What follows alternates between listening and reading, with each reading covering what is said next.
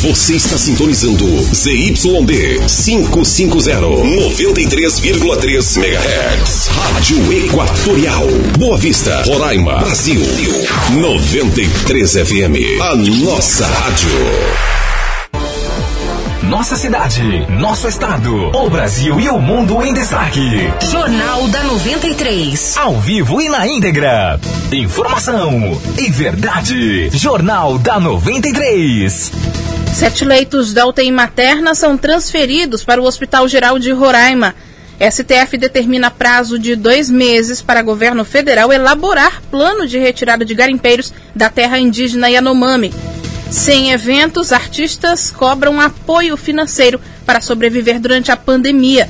E ainda, três, três agências da Caixa vão abrir neste sábado para o pagamento do auxílio emergencial e o FGTS emergencial. Esses e outros destaques você confere agora no Jornal da 93. Para ficar bem informado, Jornal da 93. Jornal da 93. Meio-dia e 49 minutos. Boa tarde para você. Eu sou Miriam Faustino e nós estamos ao vivo do estúdio da Rádio 93 FM e também pelo Facebook, Rádio 93 FM RR. E após a polêmica sobre a taxa de ocupação de leitos de UTI no HGR, a Secretaria Estadual de Saúde habilitou sete leitos de UTI para atender pacientes com Covid-19 na unidade. Até então, o Hospital Geral de Roraima tinha 29 leitos de UTI específicos para pacientes com a doença e com a disponibilização desses sete, a unidade passa a contar agora com 36 leitos de UTI. Vale lembrar que esses leitos estavam no Hospital Materno Infantil e foram transferidos para o HGR na última sexta-feira, dia 31 de julho. No boletim epidemiológico consta que a partir de agora os leitos de UTI da maternidade ficarão como referência no HGR. Na última segunda-feira, em nota, a CESAL informou que a mudança não causará prejuízos aos, aos pacientes, às pacientes, pois todos os casos em que houver complicação relacionada à Covid-19 serão encaminhados para o Hospital Geral. Ainda conforme a nota, na maternidade são mantidos dois leitos por conta da reorganização do fluxo de atendimento. Já a UTI neonatal Covid também permanece na unidade e possui atualmente cinco leitos. O Roraima contabiliza hoje 35.540 casos da doença confirmados de coronavírus e 500 e 544 mortes em decorrência da doença. Outras 60 mortes estão em investigação e aguardam aí o resultado dos exames. Vale ressaltar que as seis mortes confirmadas nesta quinta-feira são de dias anteriores estavam nessa lista de mortes em investigação. Quanto às internações, 199 pessoas estão internadas e destas 38 em UTI, 18 em leitos semi-intensivos e 143 em leitos clínicos. E o Supremo Tribunal Federal vetou a retirada imediata de garimpeiros que estão nas terras indígenas Yanomami, em Roraima. A corte determinou um prazo de 60 dias para que o governo federal elabore e apresente um plano sobre como e quando vai retirar os garimpeiros da reserva. Além disso, barreiras sanitárias devem ser instaladas para impedir o acesso às comunidades e assegurar que os indígenas permaneçam isolados, principalmente durante a Covid-19. Ah, o MPF estima que mais de 20 mil garimpeiros estejam atualmente na terra indígena Yanomami e desde o início da pandemia o órgão busca na justiça obrigar a União para que retire os garimpeiros da reserva e elabore um plano emergencial de combate ao coronavírus entre os povos indígenas. O MPF chegou a conseguir aí no TRF, junto ao TRF da primeira região, para que a União, a FUNAI, o ICMBio e o IBAMA cumprissem o que pedia essa ação, mas nenhum dos órgãos se manifestou a respeito. O procurador da República, Alisson Marugal, autor da ação, critica a falta de atenção das autoridades com a população indígena.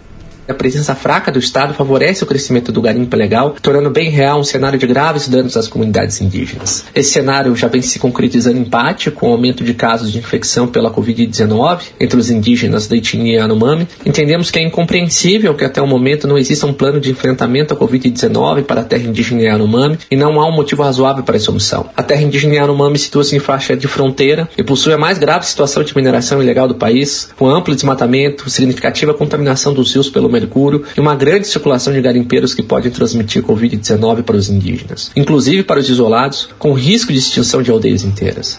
É, o procurador de Justiça do Ministério Público do Estado, Edson Damas, também afirma que as autoridades já haviam sido alertadas sobre a presença de garimpeiros na terra indígena Yanomami. Ele cita ainda que há um histórico de operações de retirada de não índios que acabam retornando à localidade dias após a operação policial. Por isso ele defende aí a criação de uma política pública para barrar essa entrada. Ao invés de trabalhar no sentido da repressão tão somente da retirada dos garimpeiros. Talvez, e já está chegada a hora, e esse momento de pandemia nos mostra isso, de, das autoridades do Estado brasileiro, e principalmente as autoridades federais, envolvendo os órgãos que cuidam da política indigenista, os órgãos de policiamento do Estado brasileiro, e principalmente do governo federal, sentarem e traçar uma estratégia de subverter essa lógica. Não adianta eu tirar, eles voltam, tiram, voltam. Isso não vai acabar nunca que, que é? Criar políticas públicas, criar uma estratégia de que se evite a entrada dos garimpeiros. Evitando essa entrada e com políticas públicas, inclusive no sentido de não apenas de proteção dos índios, mas também é, de assistência a esses garimpeiros também. É, enquanto a justiça não toma aí uma medida definitiva, o número de casos de Covid-19 entre os indígenas segue aumentando. Agora, mudando de assunto, cerca de 15 milhões de doses da vacina contra o coronavírus podem estar prontas no Brasil em janeiro de 2021. Essa é a expectativa dos resultados da vacina inglesa desenvolvida pela Universidade de Oxford. Vale lembrar que, mesmo após a chegada do primeiro lote, a vacina ainda precisa da liberação da Anvisa para então ser aplicada na população. A vacina inglesa está na fase 3 de testes aqui no Brasil e já mostrou aí resultados promissores até agora. E a Fiocruz também já assinou um termo para, para a fabricação de 30 milhões de doses do imunizante aqui no Brasil. Além disso, uma medida provisória prevê a liberação de quase 2 bilhões de reais para a produção de 100 milhões de doses da vacina inglesa. O Congresso Nacional tem aí 120 dias para aprovar a liberação do crédito. E a Justiça concedeu liminar contra uma lei estadual que limita a quantidade de produtos a serem comprados pelos consumidores durante a pandemia. Nós vamos às informações com Vanderleia Ferreira.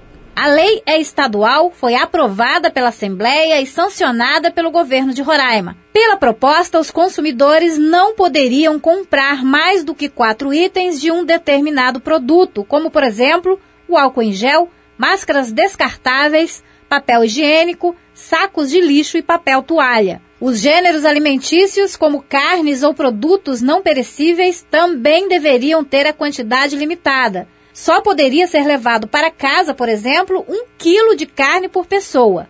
O projeto foi apresentado pela deputada estadual Tayla Pérez, que à época chegou a falar sobre a intenção da lei ao jornalismo da 93. As pessoas estavam comprando para estocar, com medo também de faltar. Então o projeto foi visando isso, entendeu? Mas que claro que voltando ao normal, tendo muito produto, as pessoas podem comprar a quantidade que quiserem. O que acontece é que no começo da pandemia a gente se deparou com muitas notícias em jornal, muitas pessoas preocupadas que o álcool em gel estava acabando, que o material de limpeza estava acabando, que as coisas estavam aumentando e que ia faltar para todo mundo, e todo mundo comprando uma grande quantidade. E lá na Assembleia eu sou presidente da Comissão de Direito do Consumidor. E aí eu me preocupei. A proposta foi apresentada pela deputada logo no início da pandemia foi aprovado na Assembleia no mês de março deste ano, mas o governo só sancionou a lei dois meses depois. Foi bem no começo da pandemia, eu fiz para que limitasse. É, se tiver bastante produto, que venda uma quantidade grande. Mas se tiver uma pouca quantidade de produto, por exemplo, álcool em gel tinha poucos é, em todos os mercados, em todos os lugares que vendia, tem, tinha uma quantia muito pouco. Então, para isso, o projeto é para que, de vez, um consumidor levar 10, que um consumidor leve uma quantidade menor e que sobre para toda a população, para que toda a população possa comprar. A Justiça entendeu que não foi feita qualquer pesquisa que comprovasse que os produtos estavam escassos no mercado local. Portanto, sem esse estudo, a lei se tornou inconstitucional. O pedido para suspender os efeitos da lei foi feito pelo Ministério Público de Roraima. Para a deputada estadual Tayla Pérez, o papel dos órgãos fiscalizadores é exatamente acompanhar as ações e questioná-las quando julgar necessário. A minha opinião é que o Ministério Público, como qualquer outro órgão, tem o direito de, de entrar com a ação de constitucionalidade, com a DIN. Eu respeito o Ministério Público, eles têm o papel dele. Mas assim, eu tenho o meu papel com o povo, de fazer projetos que, para mim, na minha opinião, vá beneficiar o povo de alguma forma. Reportagem Vanderleia Ferreira. Obrigada, Vanderleia. O Tribunal Superior Eleitoral, TSE, deve decidir neste mês de agosto o horário para a votação nas eleições municipais de 2020. O anúncio foi feito pelo presidente da Corte, o ministro Luiz Roberto Barroso, nessa semana. Ele informou que estudos estão sendo feitos com o apoio de uma consultoria técnica para ampliar o horário de votação e assim evitar filas devido à necessidade de, de distanciamento social adotado em razão da pandemia de Covid-19. Uma das propostas é a de que a votação ocorra de 8 da manhã até as 8 da noite, passando então a ter 12 horas de duração. A consultoria está sendo realizada por técnicos do TSE em parceria com o Instituto de Matemática Pura e Aplicada, que está auxiliando nos cálculos, considerando o número de eleitores e também a possível divisão do horário de votação por faixa etária. Nesse caso, há a possibilidade aí de o período das 8, das 8 às 11 da manhã ser reservado para receber eleitores idosos e que fazem parte do chamado grupo de risco. Lembrando que o primeiro turno do pleito está marcado para o dia 15 de novembro e o segundo para o dia 29 do mesmo mês. Agora em Boa Vista, uma hora, nós vamos a um breve intervalo comercial. Para ficar bem informado. Jornal da 93. Jornal da 93. Quinta e sexta dos preços baixos é no Big Amigão. Tem preço, vale a pena.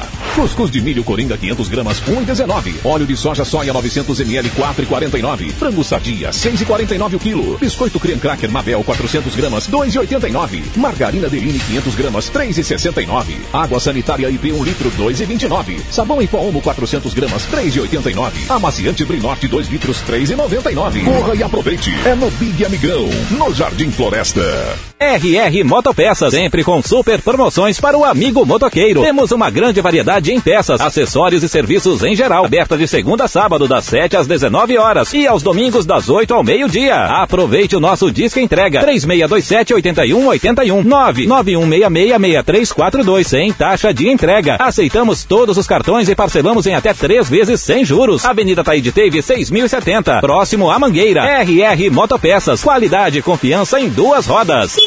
Você deseja eliminar aquelas gordurinhas que lhe incomodam tanto? A Bem-Estar Life pode te ajudar. Com um kit de emagrecimento que acelera o seu metabolismo, queimando as gorduras localizadas, limpando as toxinas do organismo, controlando a ansiedade e reduzindo a retenção de líquidos e amenizando as celulites, além de melhorar o trânsito intestinal. Conheça toda a linha de suplementos, produtos para beleza, saúde, bem-estar, vitaminas e minerais. Entre em contato conosco através do 99110 4020 e peça já o seu com Michele Borges, distribuidora. No mês dos pais da Podal Atacarejo tem show de preços baixos para você. Açúcar cristal União 1 kg 2,48. Óleo de soja soia 900 ml 4,49. Macarrão Paraty espaguete 500 gramas 1,98. Café Maratá 250 gramas 3,19. Margarina Deline 250 gramas 1,75. Coxa sobrecoxa Nutriz envelopado 1 kg 5,98. Sabão em pó Bem-TV 2 kg 6,98. Portal Atacarejo na Rua Solon Rodrigues Pessoa no Pintolândia e em breve no Santa Teresa na Avenida Princesa Isabel. Essa é a rádio líder de audiência na região. 93 FM. A melhor do, do seu rádio. 93,3. A nossa rádio. Para ficar bem informado. Jornal da 93. Jornal da 93. Uma hora e dois minutos. Com a pandemia da Covid-19, os trabalhadores da área da cultura foram bastante afetados. O Rafael Lima conversou com alguns artistas locais que relatam as dificuldades financeiras para sobreviver, já que os eventos culturais ainda não podem ser realizados. Vamos conferir. Assim como outros trabalhadores, os profissionais que atuam no entretenimento vivem um momento difícil por conta dos adiamentos e cancelamentos de eventos provocados pelo distanciamento social necessário no combate ao novo coronavírus. Cantores, músicos, iluminadores, assistentes e técnicos de som estão sem trabalhar. Miguel Borges é músico e conta que tem se virado como pode nesse período difícil.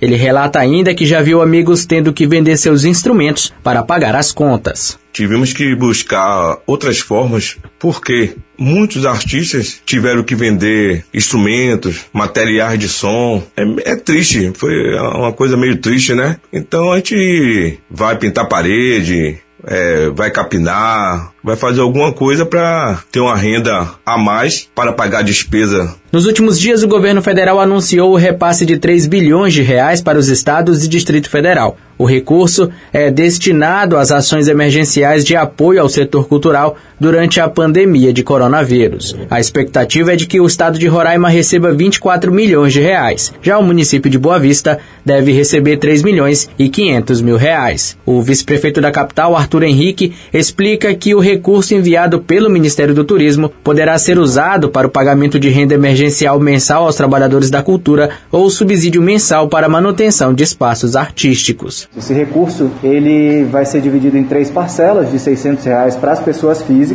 e para as instituições, né, aquelas que são constituídas de forma regular com CNPJ, podem ser cooperativas, organizações comunitárias, empresas culturais, microempresas ou pequenas empresas, como por exemplo as quadrilhas do município. Essas instituições elas vão poder receber um subsídio mensal num valor de 3 até 10 mil reais. Então, de fato, é algo que vem para realmente beneficiar a classe cultural e a Prefeitura de Boa Vista vai se antecipar para que quando tudo estiver certo, esse auxílio possa chegar à mão de quem precisa o mais rápido possível. Por isso, a FETEC está fazendo o mapeamento de trabalhadores da área artística e cultural que serão beneficiados com esses recursos. O vice-prefeito Arthur Henrique afirma que a intenção é fazer um banco de dados. Para dar agilidade hoje, na condição que a gente está, né, da pandemia, realmente os serviços online são fundamentais. Então, a Prefeitura de Boa Vista, por conta própria, desenvolveu uma plataforma tecnológica para receber o cadastro das pessoas, toda a documentação. Então, ninguém vai precisar sair de casa, vocês podem tirar foto dos documentos de vocês, converter em um arquivo PDF, subir na plataforma e de casa mesmo, sem ter nenhum trabalho, vocês conseguem se cadastrar.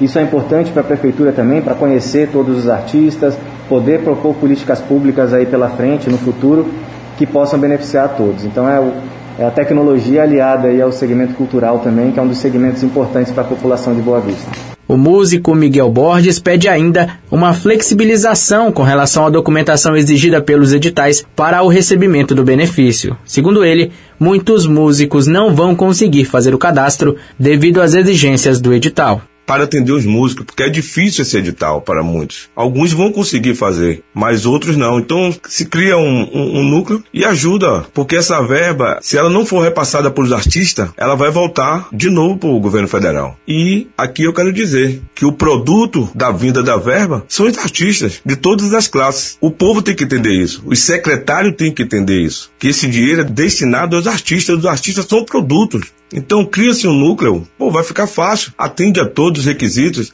o que estão precisando nos documentos. Com relação ao pedido feito pelo músico Miguel Borges, nós entramos em contato com a Prefeitura de Boa Vista para saber da possibilidade dessa flexibilização com relação aos documentos exigidos no edital e aguardamos resposta. Rafael Lima para o Jornal da 93. Obrigada, Rafael. Lembrando que os interessados têm até o dia 22 de agosto para se cadastrar na página boavista.rr boavista.gov.br barra cultura. Só repetindo, o site boavista.rr.gov.br barra cultura. Uma hora e sete minutos, a Prefeitura de Boa Vista entregou, na noite desta quinta-feira, 100 títulos definitivos para moradores do bairro Jardim Primavera. A ação faz parte do programa de regularização fundiária.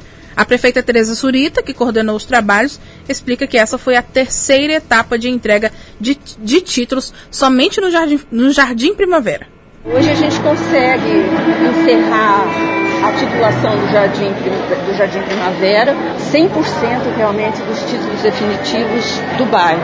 E essa é um dos 16 bairros que o senador Romero Jucá transferiu ainda como senador e a gente conseguiu regularizar e realmente melhorar a vida de muitas pessoas. Nós distribuímos cerca de 4 mil títulos é, durante esse período e outros bairros também receberam e vão receber até o final do ano.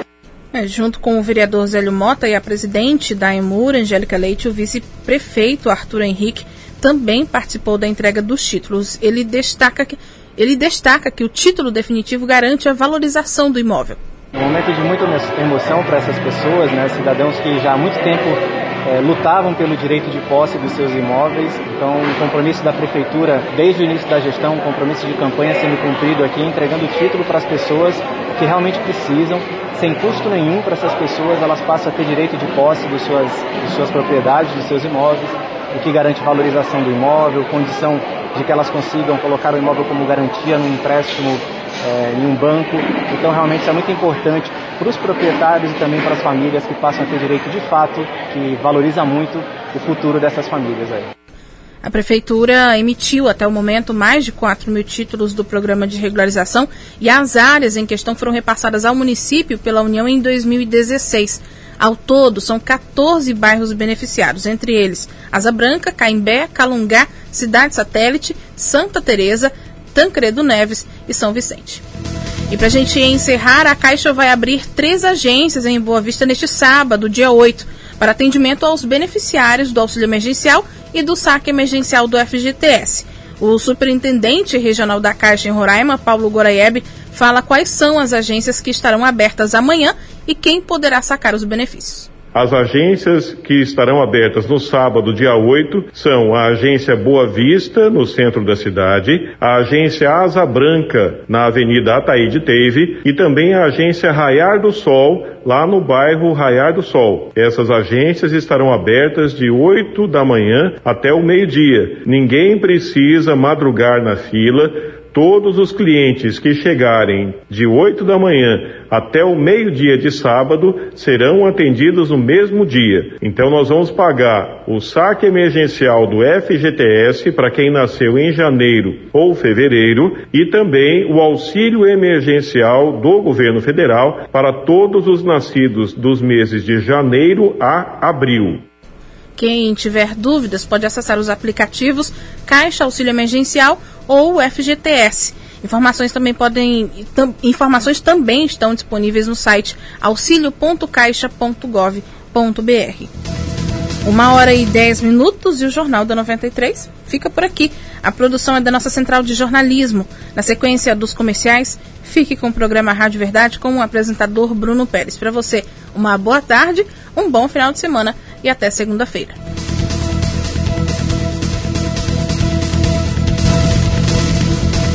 Termina aqui. Jornal da 93. Informação e verdade. Jornal da 93. 93. 93 FM.